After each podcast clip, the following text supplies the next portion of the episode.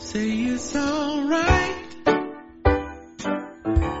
Say it's alright. It's alright. Have a good time. Cause it's alright. Oh, it's alright. Olá a todo mundo que está ouvindo o podcast Panóptico Cultural. Eu sou a Letícia Loureiro, professora de Filosofia e Sociologia na Escola Preparatória da UFABC, e hoje a gente veio aqui tratar de um novo assunto sobre o filme Soul. E a gente vai falar um pouco sobre a relação do filme nos temas da vida e da morte. E hoje a gente tem duas pessoas, um já participou do primeiro é, podcast, que é o Daniel. Pode se apresentar, por favor? Alô, voltei. Ah, bom, eu me chamo Daniel, Daniel Villanova, sou jornalista cultural da, da Gama Revista e é muito bom estar de volta, Letícia Loureiro. E uma outra pessoa muito importante pra gente é um professor que trabalha com a gente na escola preparatória, que é o Vini. Oi, galera. Sou Vinícius Bastos. Eu sou professor de Filosofia e Sociologia da T2, noturno também no EP. E eu também sou estudante de Ciências e Humanidades na UFABC. Muito bem. Então, primeiramente, acho que é importante falar, mas acho que só pelo nome vai conter spoilers, né? Então, se você não assistiu, recomendo que assista. Mas também você é livre para fazer o que você quiser. E uma sinopse pequena do filme Soul conta a história de um professor de música numa escola do ensino médio nos Estados Unidos, que é muito satisfeito com a sua vida. O nome dele é Joe Garden.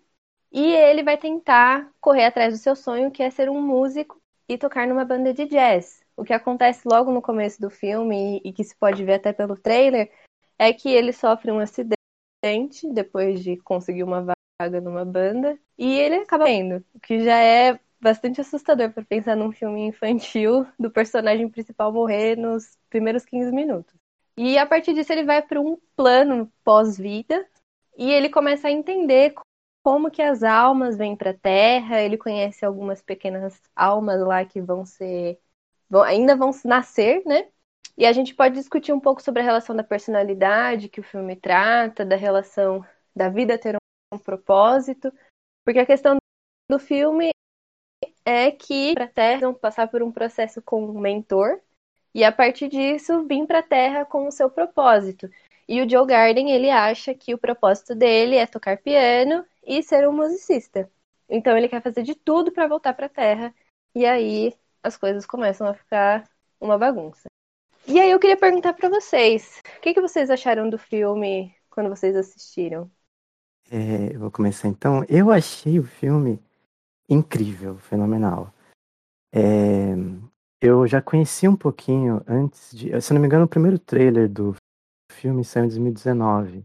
Mas antes de 2019, eles já tinham lançado meio que aquelas sketches mostrando qual era a ideia por trás. Eu acho que em 2018, mais ou menos, eu tinha visto uma sketch da Pixar mostrando a, a ideia por trás. Eu confesso que a primeira vez que eu vi aquele sketch, eu me senti tão. Não sei, eu me senti triste. Porque a sketch era, era basicamente a, a. Tem spoilers, né? A cena inicial com ele ah, descobrindo que ele vai tocar. Ele tem uma oportunidade de tocar com a, a grande é, inspiração dele no jazz. E aí o sketch terminava com ele caindo no bueiro. E eu lembro de ficar muito pensativo nisso, tipo, nossa, como é que a Pixar vai fazer um filme com uma premissa tão triste para mim, eu, nesse jeito. Depois, quando eu, eu, vi o filme pela primeira vez, é, no ano passado, eu vi como que é um filme genial. É um filme que eu tava com ideias é, em relação à morte, eu tava com conceitos sobre o que seria, que foram completamente jogados de cabeça para baixo e, e eu achei incrível. É, a Pixar ela sempre consegue se, sei lá, me surpreender. Passei a minha infância pensando que Ratatouille e Wall eram os melhores filmes já feitos. Aí na minha adolescência eu falei, não, divertidamente, Viva a Vida é uma Festa é o que me faz chorar toda hora. E aí agora, na universidade, parece que a Pixar continua apresentando grandes obras, tipo Soul, o recente Luca, só me fazem ter mais impressões de não só do filme, mas que me fazem sair de, do cinema ou, ou da, da, sofá de casa mesmo, é, pensando sobre tudo, com impressões sobre como eu vivo, impressões sobre como eu me relaciono com as pessoas. Eu senti muita coisa e acho que é isso. É, é engraçado como o filme começa com, com uma porrada mesmo, né? Uh, e lembra, me lembrou bastante, pelo menos, o, o Up, que também começa com uma senhora porrada, contando da personagem. É engraçado, inclusive, que é do mesmo diretor, o Up e o, e o Soul, então talvez ele tenha um, um padrão aí, né? Uh, eu gosto do filme, eu acho ele bom, mas eu admito que eu saí um pouquinho decepcionado quando eu terminei de ver o filme.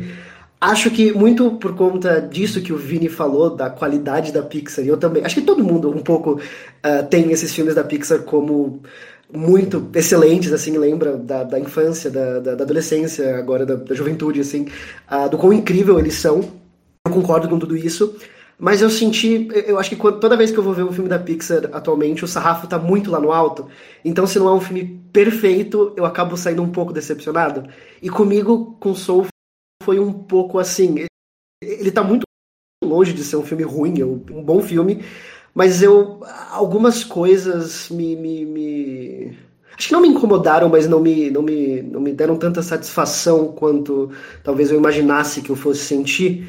Mas acho que a gente pode também, posso comentar um pouco mais do que eu não gostei no filme, do que eu gostei ao longo do, do episódio, né? E além disso, tanto o Up como o Soul são dos mesmos produtores de Divertidamente também, né? Então ele traz toda essa, essa temática mais profunda. E eu trabalho numa escola infantil, né? Então é meio que obrigação minha assistir todos os desenhos que lançam.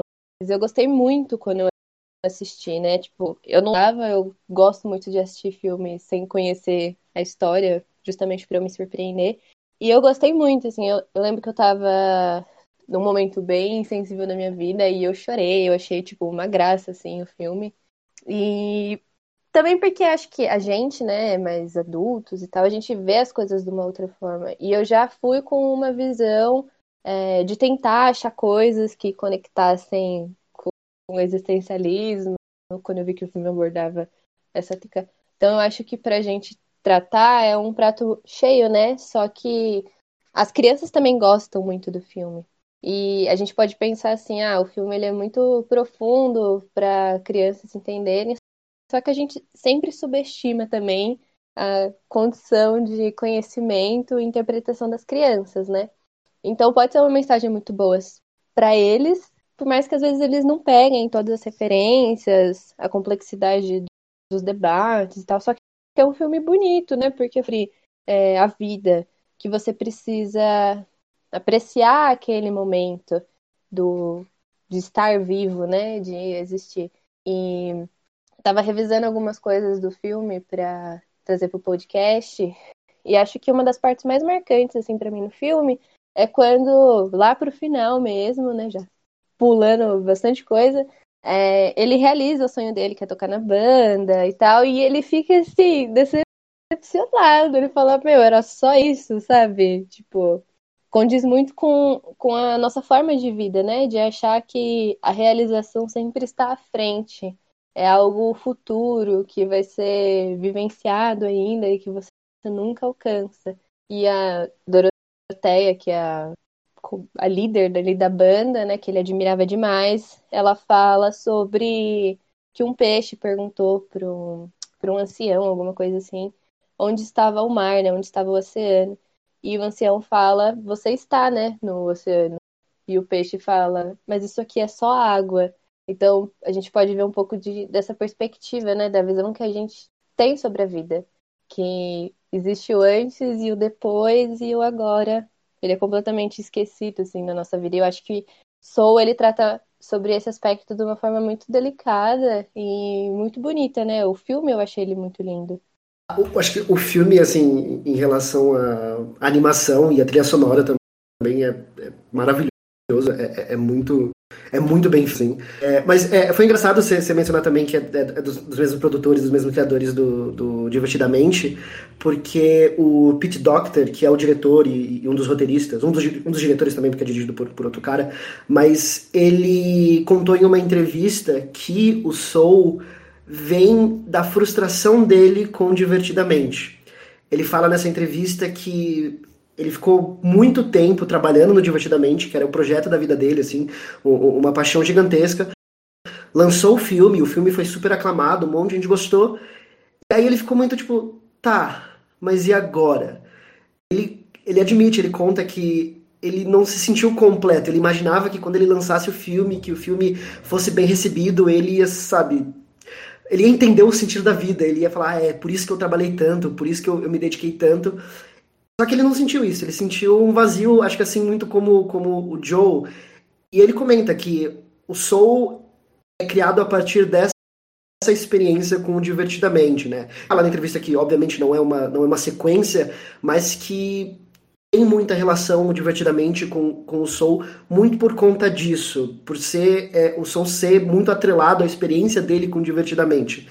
Uh, então eu acho que isso, isso é muito é muito interessante ver um pouco esse, essa história por trás do filme e, e entender uh, em que momento ele estava da carreira, em que momento, como é que ele estava a mente dele quando ele começou a fazer esse filme, né? O que eu acho muito preso no Soul é que você consegue ver o amadurecimento da direção, tanto do Pete Doctor quanto de todos os produtores. Porque no, no Up parece que ele já lida com essa questão da grandiosidade, né? O senhor Tridsen, como que era? Eu não lembro o nome dele. Mas lidando com a grande aventura, né? Aquela coisa do, do destino que ele quer para ele, para a mulher dele, que é a, a grande aventura da vida, que é achar as caratas na Venezuela e, e nunca chegando, né? E aí no final a realização dele de que não vou comentar, porque é, é outro spoiler de outra coisa que acho que não, a gente não avisou aqui no podcast. Mas aí, no Divertidamente, você vê ele lidando muito mais com a ideia da introspecção, de, de lidar com, com, a comunicação interna, com pensamentos, com as questões existencialistas de cada um, até de uma criança. E no Soul parece essa grande realização, que ele, ele brinca com essas ideias de grandiosidade, de um grande propósito, de qual é a nossa missão e ele parece que chega na mesma conclusão que o Up, de que, na verdade, é, são, não são grandes missões que são compostas da vida. E, e, isso parece um grande amadurecimento interessante, você comentou também, de, da própria experiência do diretor. É muito legal isso, né? A gente sempre espera uma grande aventura, a, a grande missão, né? o mito do herói, como é que a gente vai desafiar algo e chegar no grande recompensa e aí, quando a gente chega, a gente descobre que, na verdade, a vida sempre tem algo a mais. E a vida não é sobre isso, exatamente. É, talvez uma das grandes lições, assim, a decepção, né? Porque se você coloca. Ele, basicamente, o sonho dele de virar um musicista vira uma obsessão. E ele fica, tipo, uma pessoa que não vê mais graça em nada, né? Nada mais faz ele feliz. E quando ele alcança esse sonho, entre aspas, existe a decepção, né? Não é aquilo que você esperava, né? Não preencheu as lacunas que você deixou tão abertas. Então, o filme dá para falar sobre muita coisa, né? E é muito legal ver isso do diretor, justamente pela pela reflexão pessoal que ele traz, né? Por essa coisa tão tão íntima. E um outro personagem também que não é o principal personagem, mas tá ali, né? Um dos mais importantes, que é a 22, que é aquela alminha que o Joe, ele meio que vai virar o tutor dela, né? E vai ter que fazer com que ela queira ir para a Terra, né? Porque é justamente isso. E fica meio implícito assim, né? Que ela teria que achar uma profissão, né? Algum motivo para ela ir viver. Mas na verdade é outra coisa, né? Uma coisa muito mais profunda. Que ele não tinha também, né? Porque ele achava que a missão da vida dele era ser um músico. Mas não era isso né? Era justamente uma vontade de viver e de estar na Terra e estar ali na sua rotina todos os dias. E ele não tinha isso. E a 22, ela é uma personagem muito sete, né? Muito da vida aqui no conforto da minha vida. Eu não preciso ir pra Terra para tipo o quê? Sofrer, me decepcionar. E um ponto interessante também é que nesse mundo ilusório que eles estão, que a própria 22 fala, né? Isso aqui é uma abstração né? Esse céu. Não sei onde é aquilo, né? Aquele outro lugar. É... Não tem os cinco sentidos, né? Então eles. Tudo bem, eles enxergam, né? E se escutam, mas não tem a relação com o tato, eles não sentem sabor, a cena que eles vão comer pizza lá, eles não sentem nada. E aí é muito simbólico, porque justamente quando ela vem pra Terra e prova a pizza pela primeira vez, ela fica assim, encantada. Então tem muito essa relação também, né, dos sentidos de ser afetado pelas coisas na Terra e algo que ela não tinha antes. E isso acaba quebrando um pouco as barreiras do ceticismo que ela tinha com a vida, né? Que seria muito ruim, que era a visão que ela tinha, né? Eu vou pra lá só pra me. só pra sofrer. Por que, que eu vou querer sair daqui, né? No conforto do lugar que eu tô, pra ir sofrer em algum lugar. E entendi por que, que as pessoas queriam ir pra Terra e viver. Tanto que ela é a alma número 22, né? Já era pra ela ter nascido há milhares de anos. E eles estavam lá na 70 alma, assim. E ela tava lá, ninguém conseguiu fazer com que ela se apaixonasse por estar viva, né? E, e querer ali reencarnar, né? Porque tem essa relação com a reencarnação também. Então, durante o filme a gente vê toda essa oposição, né? Quase como, como se fosse assim, é, estar realizado, não estar realizado. E é legal o jeito que o filme aborda isso. É, sobre o. Acho que são os grandes temas né, do filme. Essa nossa percepção da vida e morte e a nossa busca pelo propósito, né? Então, a ideia da 22 eu acho muito, muito interessante, né? Porque ela é extremamente cética. Não, porque a vida. E, e, justa, justamente isso, né? Muitas filosofias, quando nós estudamos até mesmo nas aulas de EP, elas sempre lidam com a questão do sofrimento. Seja do, do Schopenhauer, com todo o seu pessimismo, até filosofias que muitas vezes nós não temos tanto contato aqui no Ocidente, como o mesmo do Siddhartha Gautama. O sofrimento é presente, é uma quase constância e algumas filosofias que não lidam com ela lidam com o sofrimento como algo para se colocar de fundo, seja no estoicismo ou outras formas. Isso é interessante porque a, o propósito da 22, é, o ceticismo da 22, vem como eles lidam mais é, pro final do, do filme, e aí, aí vem aquela parte extremamente semelhante com Divertidamente, aquela introspecção dentro da, da, da 22 naquela zona perdida que é das inseguranças, né? Que é do medo. Então, o medo de sofrer, o medo de não ser amado, o medo de não achar o propósito, é o que faz ela sempre se fechar, se fechar e não querer viver. E aí a ideia que eles passam é do propósito da vida é como simplesmente viver. Era 22 aprendendo a andar, ouvindo a música do metrô, sentindo a brisa no rosto, né? Muito diferente do que, inclusive isso é algo interessante, né? A relação que eles levantam no filme sobre as paixões é, e a obsessão, né? Como um, um, equilíbrio, de certa forma. E, de certa forma, como propósitos de grandiosidades falsas. Então, aquela própria zona é, onde as pessoas se perdem ficava, se não me engano, logo abaixo né, da zona onde as pessoas estavam naquele momento de fluxo, não sei, que as pessoas estavam jogando basquete e compondo músicas.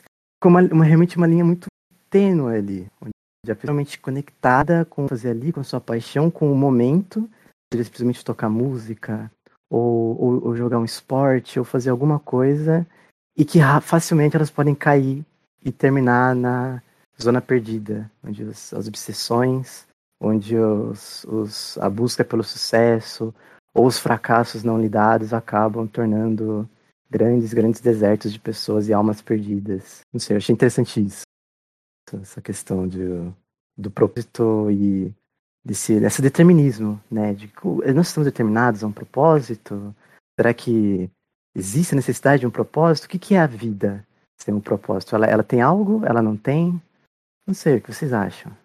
É, eu, assim, eu admito que parte do, não do problema, mas das críticas que eu tenho com o filme tem um, são um pouco relacionadas com a 22.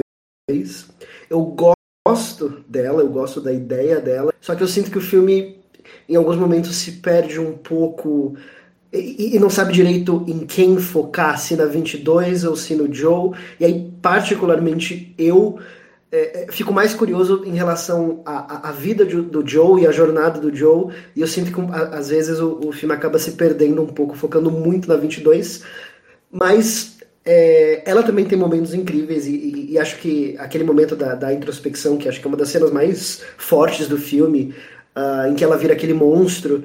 E aí o Joe consegue acessar ela, né, e, e ver todos os professores, todos os professores mais notáveis e mais incríveis, as pessoas uh, o, o, mais fantásticas que conseguiram os maiores feitos da humanidade, e todos eles é, distratando a, a 22 de alguma maneira, ou é, falando que ela não consegue, que, que, não, que des, desistem dela um pouco. Essa cena eu acho muito, muito forte, assim, é, porque.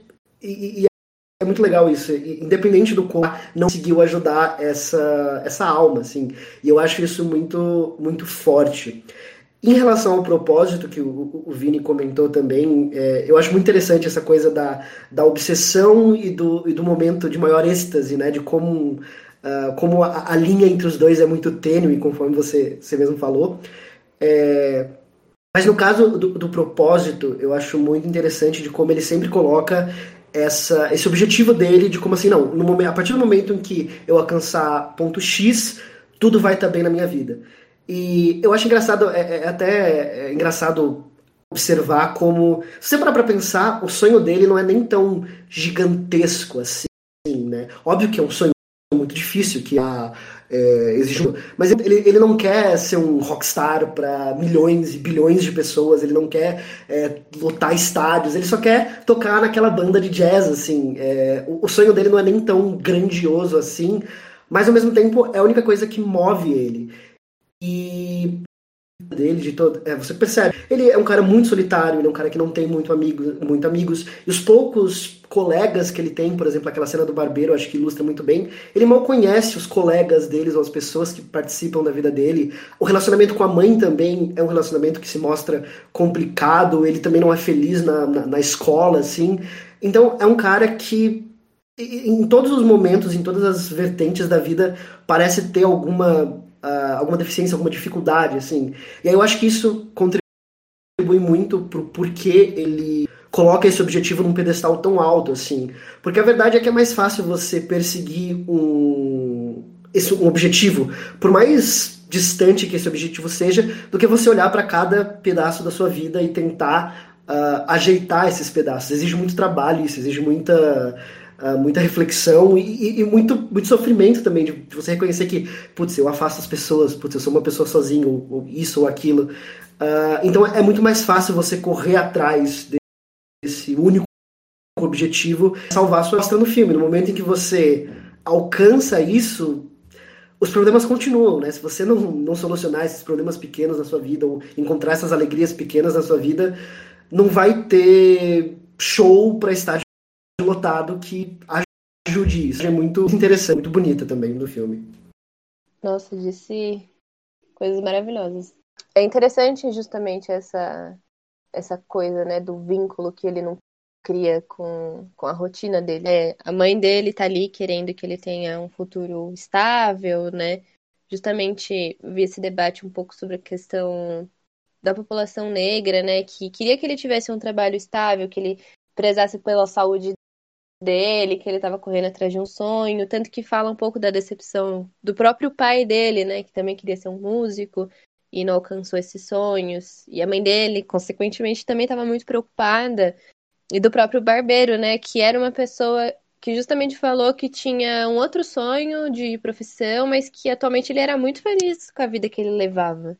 Que isso para ele era suficiente, porque ele amava ali conversar com as pessoas, é, ele também estava ali servindo, como barbeiro, né, e cabeleireiro, algum tipo de suporte para as pessoas, né, que ele gostava muito de conversar, e que o Joey precisava achar isso, né, é, uma felicidade genuína de viver a vida dentro de uma rotina, todos os dias. E o próprio Vini falou sobre a questão das religiões orientais, né, tem uma relação bastante grande com o taoísmo.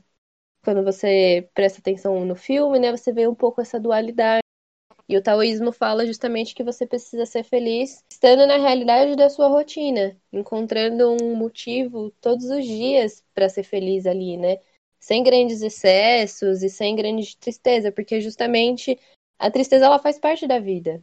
E a gente precisa aprender a lidar com isso. Então, colocar um, um grande sonho, assim, é, num patamar superior, assim, num pedestal, e só isso, quando você alcança, você pode se decepcionar muito e sentir aquele vazio, né? Aquele esvaziamento depois que você alcançou isso. Ou uma frustração muito grande quando você nunca consegue alcançar, que é o que acontece com ele no começo do filme, né? Ele não. Igual o Dani falou, ele sempre estava sozinho, ele era muito triste, muito isolado, ele via as coisas como um fardo, né? E até no começo que ele é um professor, né? Ele ganha uma promoção, ele vai virar um professor efetivo da escola, o salário dele vai ser aumentado, etc. Vai ter um plano de saúde. E aquilo não é suficiente para fazer ele feliz, né? Na verdade, ele fica frustrado, porque não é aquilo que ele quer. E tem uma relação muito interessante, porque o papel dele como professor ali, né? Como se fosse quase deveria servir, né, quase como uma inspiração para auxiliar os alunos dele. E a, os alunos dele não estão interessados, ele não está feliz de estar ali, mas é um ex-aluno dele que chama ele para fazer o teste na BAN, né? Que ele despertou esse sonho num aluno dele. E isso é interessante, porque mesmo ele não conseguindo alcançar o sonho dele, ele foi um, um caminho, né? que cruzou com um ex-aluno dele para fazer com que outras pessoas seguissem sonhos também, né? Então não precisaria ser só ele. E eu acho que ali o começo do filme tratando de um papel de um professor, eu já tinha até visto uma crítica sobre isso, né? né? Se você não faz, você ensina. Então tem uma, uma relação meio ali de fracasso na visão do professor que eu não gostei. Mas depois isso muda um pouco, né? Porque ele vai justamente é, a relação dele como professor muda, né? E, e ele se torna meio que um professor para 22, né?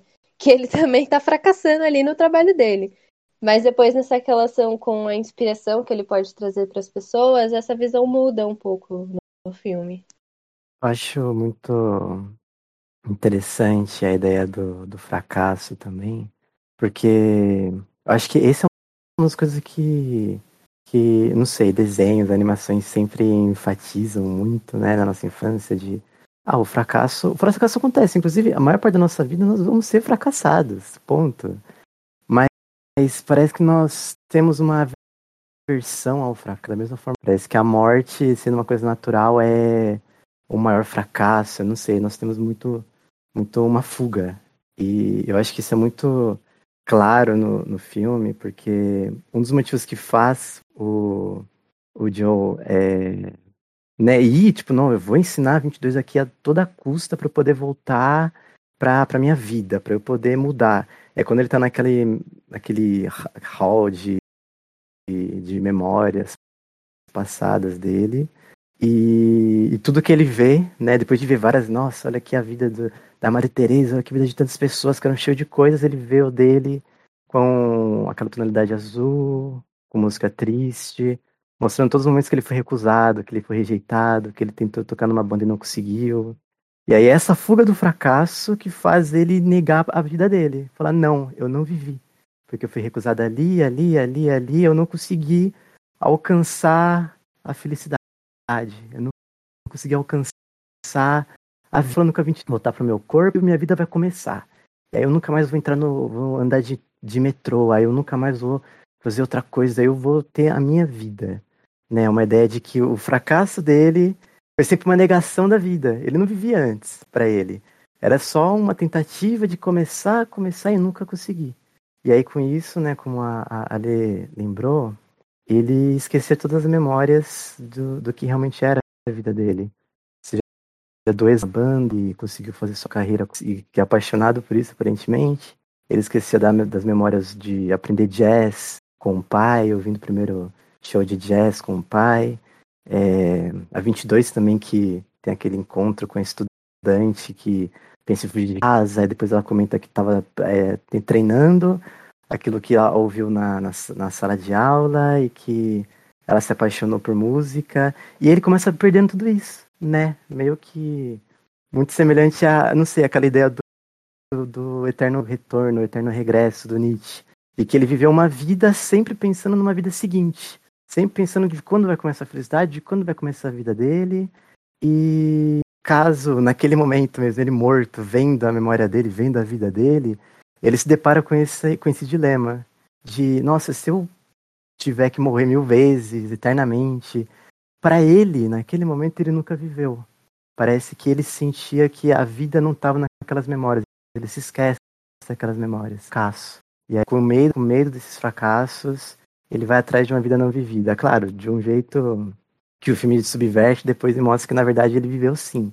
Mas isso é algo bem posterior e acho muito interessante essa obsessão por uma paixão, mas que é uma obsessão que deixa ele de viver, que deixa ele de apreciar a vida que ele tinha já, as vidas que ele tocou, as vidas que ele fez, dos alunos, da família, que também não lidou da maneira que ele deveria antes, e ele percebeu isso depois. É um filme muito, muito marcante para a gente analisar muita coisa sobre nossas rotinas, sobre nossas obsessões. É, isso é algo que eu aprecio muito no, no Soul. Eu acho muito, muito, muito interessante isso que você, que você falou, Vini, essa coisa da, da obsessão também e, e da, da paixão, né? E, e é muito engraçado como, é, ao mesmo tempo, a música para ele é a coisa que mais que, que, que a maior é, felicidade dele, mas ao mesmo tempo também é o maior motivo de frustração dele. Né? Então você vê, por exemplo, quando ele entra naquela zona, né? quando ele entra naquele, naquele êxtase assim, é quando ele está tocando música, é quando ele está uh, ah, se entregando ali para o que ele mais gosta de fazer. Mas ao mesmo tempo, essa coisa da vida não vivida, a frustração vem exatamente dele entender, pelo menos, de que ele não está vivendo a, a, a vida do, do músico que ele viver. Muito interessante uh, quase contradição que, que o filme coloca, né? E, e de como é, é, é, muito verdadeiro também em, em, muitos casos. E aí, em relação um pouco à morte, eu acho isso muito curioso, porque é uma coisa que eu penso muito assim, por exemplo, eu acho que especialmente no momento em que a gente está vivendo, onde a morte está tão tão presente, né, no, nas nosso cotidiano, nossa vida, infelizmente, é, que eu vou conversar com algum amigo ou com alguma amiga é, e é aconselhar ou só ouvir os problemas que as pessoas estão passando, eu sempre tento ser muito racional assim e, e abordar todas as situações de uma maneira é, a oferecer algum tipo de, de conselho para a pessoa, a oferecer algum tipo de, de, de, solução, nem que a solução seja tipo calma, vai passar, sabe? Só que quando a gente se depara com, com a morte e com esse vazio misterioso assim, é muito difícil, porque como é que você é, tenta tirar algo positivo disso? Como é que você que perdeu uma pessoa muito querida que, ah, não, vai ficar tudo bem. O, o melhor que você pode fa fazer é falar, tipo assim, não, sabe essa dor que você está sentindo agora? Então, é... ela vai diminuir um pouco à medida do tempo. E acho que é muito. É um tema muito, muito delicado e muito difícil. E eu acho muito interessante de como a, como a Pixar, como o filme, é, lidam com isso, assim, e apresentam de uma maneira muito madura complexa, mas complexa, mas ao mesmo tempo precisa assim pratos e que eles abordam todas essas temáticas assim. Uh, acho que é isso. Sim, é muito interessante, é, porque quando a gente pensa na morte, né, é uma temática muito difícil para gente. Eu sei que algumas culturas, algumas religiões lidam com a questão da morte de uma outra forma, né? Uma maneira não tão violenta e bruta como a gente vê, dor que a gente não compreende. E o filme trata isso com uma delicadeza, mas e de uma forma bonita, né? Tipo de apreciar a vida. E o filme trata de uma relação quase como uma reencarnação, né? Tipo, a vida ela não acaba ali, né? Você pode virar um mentor de outras almas, você vai para um outro plano e tem a relação de um meio que um determinismo, né, entre as almas porque ela já nasce com uma personalidade. Uma crítica para a energia, né, que muitas áreas não acreditam na, na criação de uma personalidade em si, mas é ao mesmo tempo, né, interessante o jeito que a Pixar lida com isso, porque o Divertidamente lidou com a formação das emoções e Divertidamente com a formação da personalidade, mas que também vai ter relação com a sua vida, né, quando você vai para a Terra e vivencia suas experiências.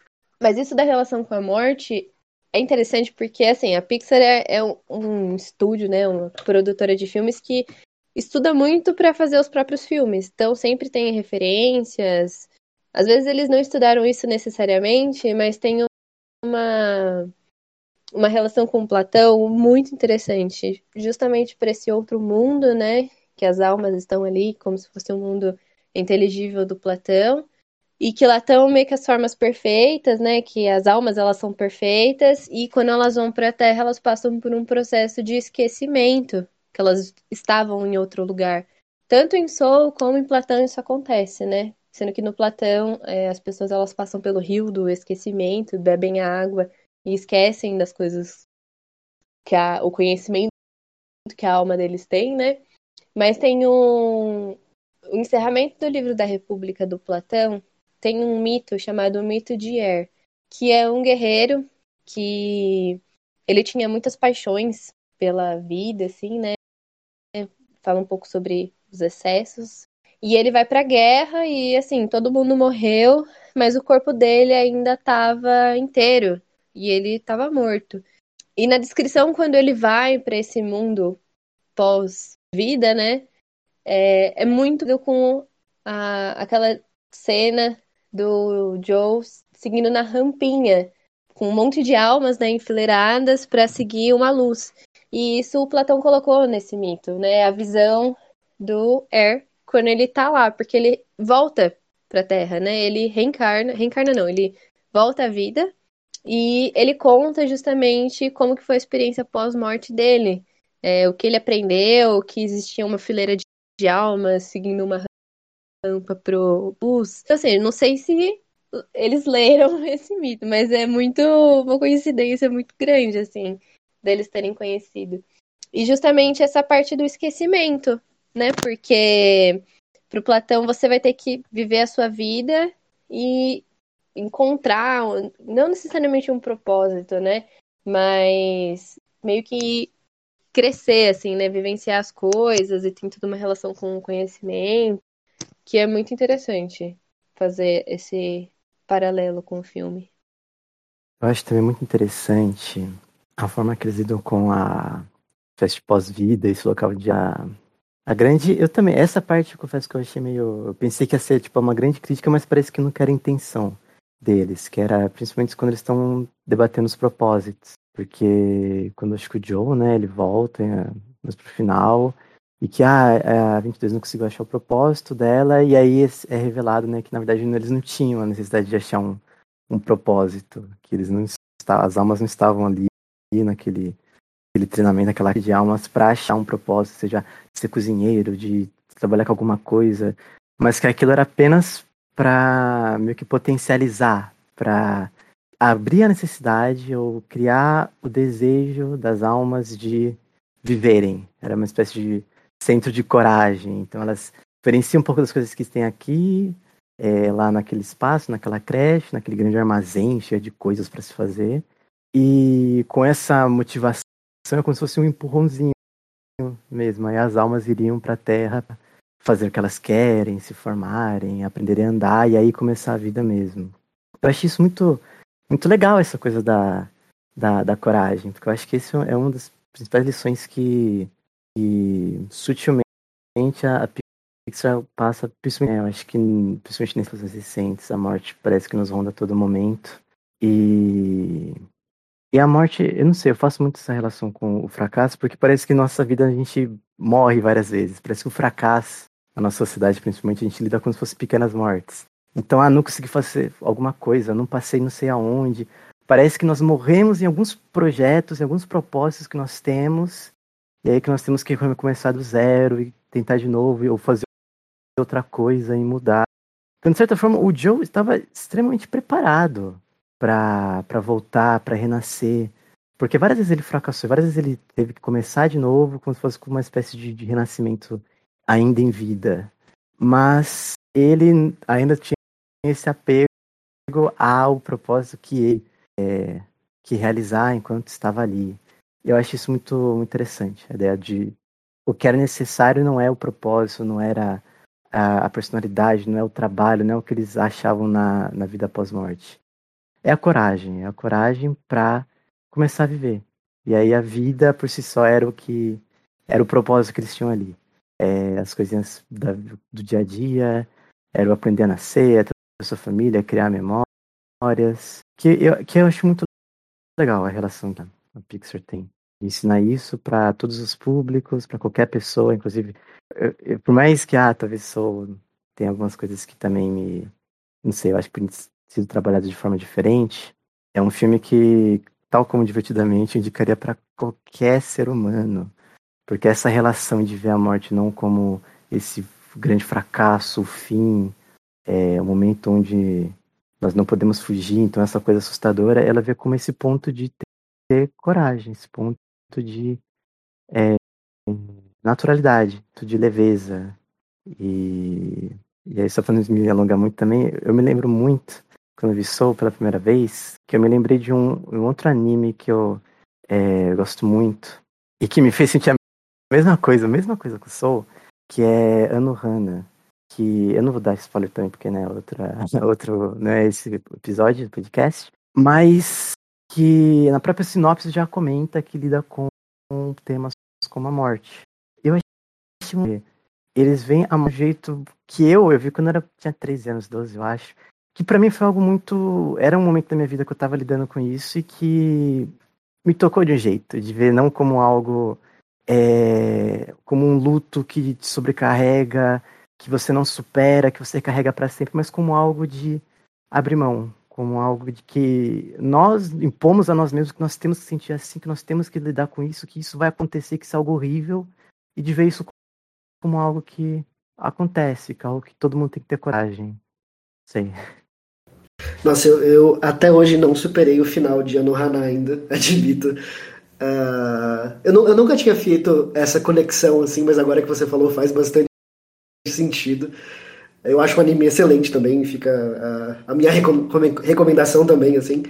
Eu acho que vocês falaram tão, foi tão bonito que vocês falaram agora que eu nem sei se eu tenho muito mais a, a acrescentar assim em relação a, a morte, assim, esse tipo de coisa. Eu só vou falar que eu admito que gostaria fosse um pouquinho. Eu entendo porque eles fizeram isso, eu acho justo, mas eu acho que seria muito bonito se no final o, o Joe ah, só assim aceitasse a morte e fosse pro além, assim, sabe? Mas acho que é porque eu também gosto de, de, de finais agridoces, assim, aquele final feliz, mas triste, meio uma lágrima caindo, um, um sorriso no rosto, uma coisa meio assim. Ah, mas acho que, apesar de, de algumas questões que eu tenho com o filme, acho que também é importante pontuar uma que muitas pessoas falam no filme também, que é em relação à, animação, ao fato de que o, o personagem do Joe, que inclusive é o primeiro ah, protagonista negro de um filme da Pixar, ele vira aquela alma e você tem uma história na animação, na, na, na, na- animação principalmente americana, mas de personagens negros que são transformados, seja em animais, não, não só personagens negros, personagens ra- racializados também, você tem a nova onda do, do Imperador, que isso acontece, o- a Princesa e o Sapo, que personagens negros são transformados, tem muita gente que critica isso, e foi uma coisa que foi criticada no filme, Acho que é um, um debate válido, assim, mas apesar de alguns pesares, acho que é um filme muito bonito, assim, e, e, muito tocante, assim, eu também indicaria pra todo mundo, desde uma criança até um velhinho, assim, acho que é um filme que agrega muito, assim, pra todo mundo. É, acho justamente nesse aspecto que a, a Pixar tem trabalhado muito bem, né? Principalmente pela relação das pessoas que hoje em dia consomem filmes e cultura. Ele precisa meio que conversar com todo mundo para abranger mais, né, os telespectadores e o público. Então pode ser um filme tanto para crianças, mas que também conversam com coisas muito pessoais nossas, né?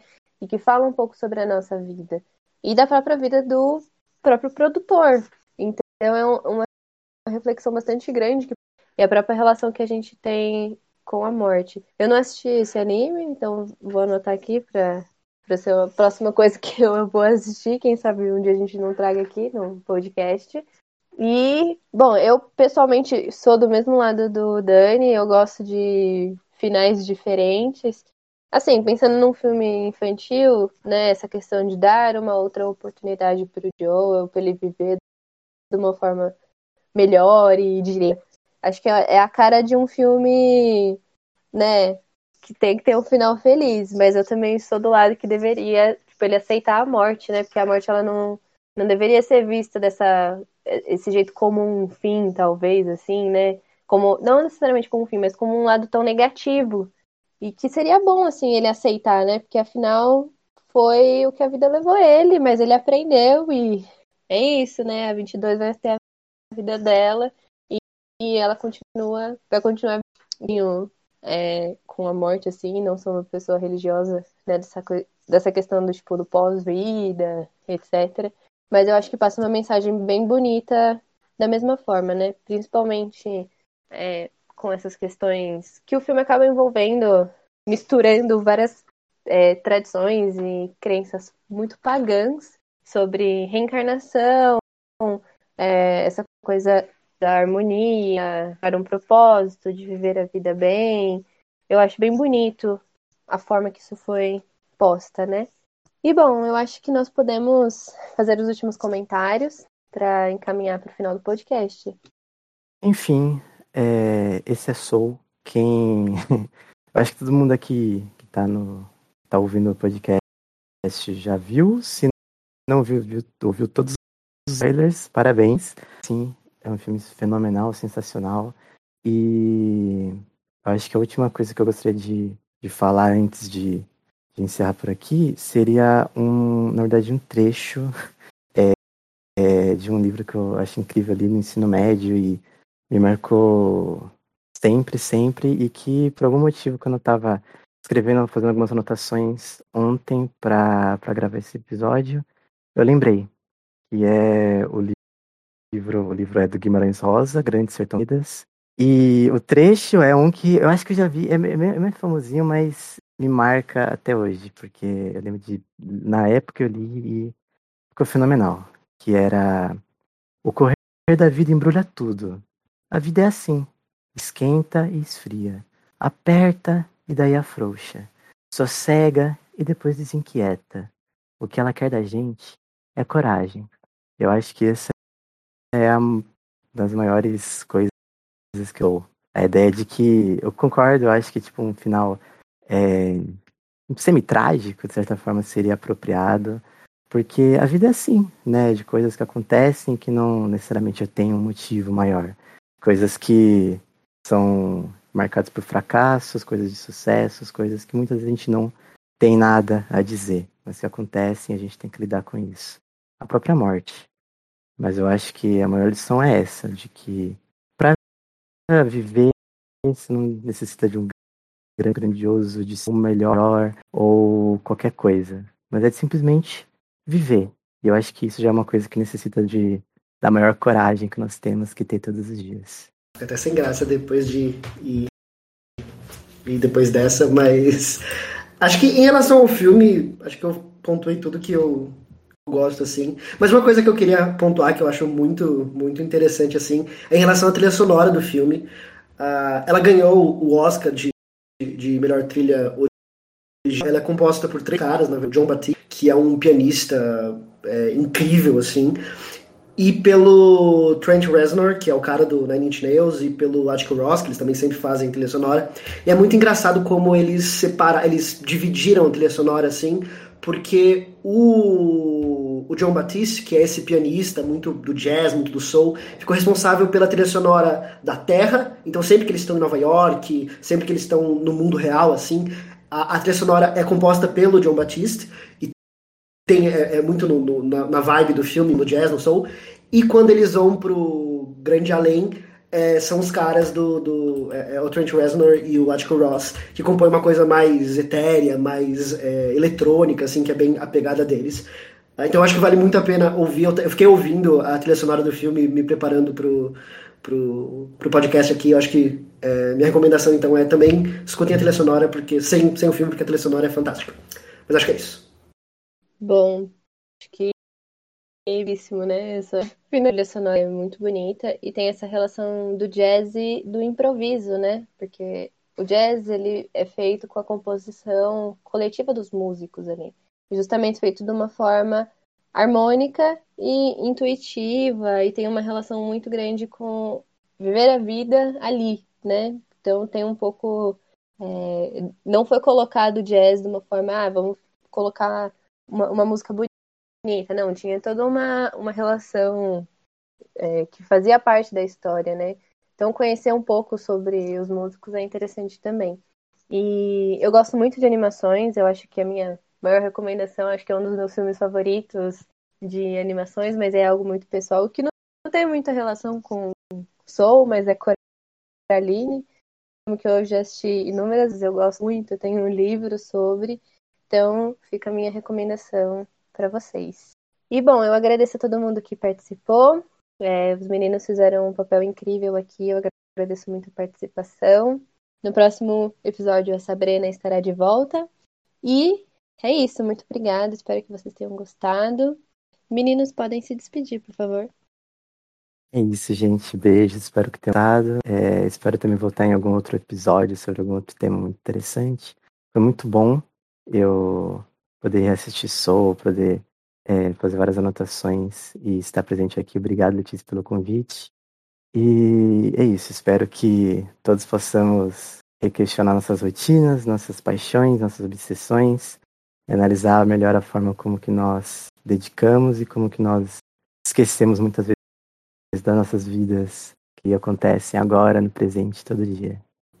Queria agradecer a senhora Letícia Loureiro por me convidar uma, uma segunda vez. Vou agora atrás do, do terceira participação para pedir música no Fantástico também. Uh, mas acho que é isso. O filme é incrível. Uh, e também quero muito um, um panóptico cultural de Anohana para chorar aqui ao vivo. Mas só agradecer pelo, pelo convite, pela participação, acho que ficou bem legal e espero que vocês tenham gostado. Perfeito, então. A gente se vê numa próxima e os convites sempre estarão abertos para vocês participarem de novo. Então, muito obrigada, gente. Say it's. Say it's.